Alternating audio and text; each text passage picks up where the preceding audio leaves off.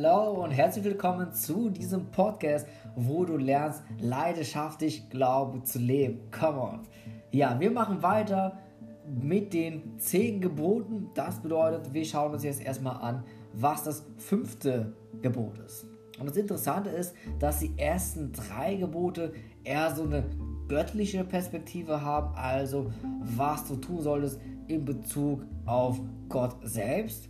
Das andere ist aber eher so eine Orientierung auf deine Mitmenschen. Also gerade das vierte Gebot, dein Vater und deine Mutter. Und jetzt das fünfte Gebot, was ganz klar auf den Umgang mit Mitmenschen abzielt. Das fünfte Gebot lautet, du sollst nicht töten.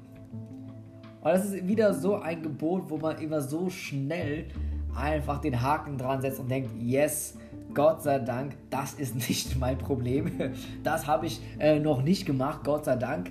Ähm, übrigens steht in verschiedenen Übersetzungen etwas Unterschiedliches, wenn man hier tiefer hineinschaut.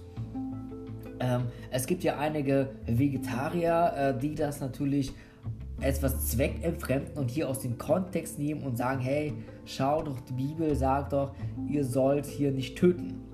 Tatsächlich steht im Hebräischen äh, ein anderes Wort, was mit Morden übersetzt werden kann. Du sollst nicht morden, steht es auch in der Luther-Übersetzung. Das bedeutet also andere Menschen. Es geht hier also nicht um Tiere oder so, sondern wie gesagt ganz klar um deine Mitmenschen. Du sollst nicht töten.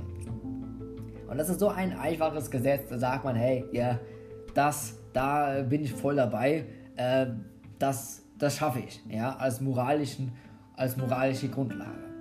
Wenn wir jetzt aber das Neue Testament schauen, wie Jesus dieses äh, Gebot auslegt, dann sehen wir, okay, das hat vielleicht doch eine tiefere Ebene, die nicht ganz einfach so an uns vorbeigeht. Und zwar geht es hier vielleicht auch eher um so eine Gedankenwelt. Also, Jesus sagt ja in der Bergpredigt, dass wenn du deinen Bruder nur zürnst, also einfach nur böse bist auf deinen Bruder, so, oder einfach ihn auch beleidigst und sagst, boah, was, was bist du denn für einer? Ne? Ähm, also überall, wo eine gewisse Spannung bereits aufgebaut wird, wo ein gewisser starker Konflikt schon da ist, wo schon Gedanken da sind, die echt nicht mehr gut sind, das interpretiert Jesus schon als Töten. Also auch das Töten in Gedanken oder auch die leichte Annäherung daran. Auch das verstößt gegen dieses Gebot. Und wenn wir jetzt noch, jetzt, ich hoffe, du bist noch dabei, weil jetzt wird es natürlich krass. Wenn wir jetzt noch, noch tiefer hineinschauen, dann werden wir noch mehr ertappt werden von diesem gewaltigen Gebot. Äh, nicht nur du, sondern ich auch, auch, sondern ich sogar vielleicht noch mehr als du. Und zwar, wenn es hier um die Gedanken geht, dass du in Gedanken nicht töten sollst oder auch nur schlecht denken sollst über andere. Wie sieht es dann aus, wenn wir uns bestimmte Filme anschauen? Ich, ich meine, hier sind Sexualität und Gewalt vollkommen normal. Also Menschen sterben, so, es gibt keinen Actionfilm, Actionfilm wo niemand stirbt, das wäre ja auch irgendwie langweilig. Ähm, mittlerweile ist es natürlich so, dass ab äh, bestimmte Filme, wo auch Blut illustriert wird, die sind, glaube ich, eher ab 16 oder sogar ab 18, während hingegen Filme, wo kein Blut ist, aber trotzdem Leute sterben, äh, ab 16 sind oder ab früher schon äh, zur Verfügung stehen.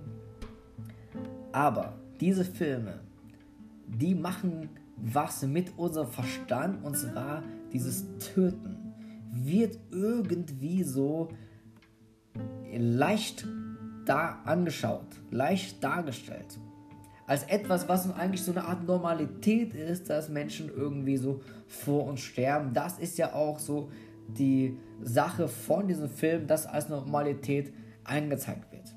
Das heißt natürlich noch lange nicht, hey, auf jeden Fall noch lange nicht, dass es irgendwie auch Bezug auf die Praxis hat. Es soll nur eins zeigen, und zwar, dass man so ein bisschen abstumpft gegenüber dem Tod und diesem Töten und Morden, aber auch, dass man das vielleicht auch in seine Art Gedankenwelt aufnehmen könnte. Ganz gefährlich, könnte. Ja, also nicht, dass es jetzt bei jedem der Fall ist, aber dass einige vielleicht sich schon manchmal denken, wenn sie einen Konflikt haben, okay, ich wäre eigentlich ganz froh, ne, wenn der jetzt woanders wäre. So. Also sehr, sehr gefährliches Gedankengut und ähm, hier gilt, gilt es immer da, daraus zu schauen und auf seine eigenen Gedanken zu achten. Also hab Acht auf deine eigenen Gedanken. Und im weiteren Schritt in der Bergpredigt, Matthäus 7, geht ja ein vor, geht einher, das Reden. Schon das, sagt Jesus, ist ein Verstoß gegen dieses Gebot. Also nicht nur das negative Denken über eine Person, sondern auch das negative Reden. Und da rutscht, glaube ich, so ein oder der einen anderen auch so einige Dinge raus. Dass man zum Beispiel sagt, ja, hey, fahr doch zur Hölle oder ähnliche Dinge, die man natürlich auch nie so meint, aber trotzdem so eine Aussage sind, die moralisch, hey, hier nicht in Ordnung sind. Also hier vielleicht nochmal auf die Sprache achten, aber auch auf die Art und Weise, wie du denkst. Wie denkst du über andere? Und hier kann man nochmal, glaube ich, echt viel von der positiven Psychologie lernen, dass man sagt, hey, achte auf deine Gedanken, schau, dass du positiv über schwierige Menschen denken kannst, denn es ist immer einfacher, negativ zu denken, aber immer schwer, positiv zu bleiben. Der wahre Meister ist der, der echt in einem, ja, einer schlechten Persönlichkeit immer noch was Gutes finden kann. Ja, und dazu will ich dich herausfordern, dass du vielleicht einer Person, mit der du jetzt momentan gar nicht zurechtkommst, dass du hier etwas Positives suchst und versuchst, hey, dich herausforderst, einen positiven Kern darin zu finden.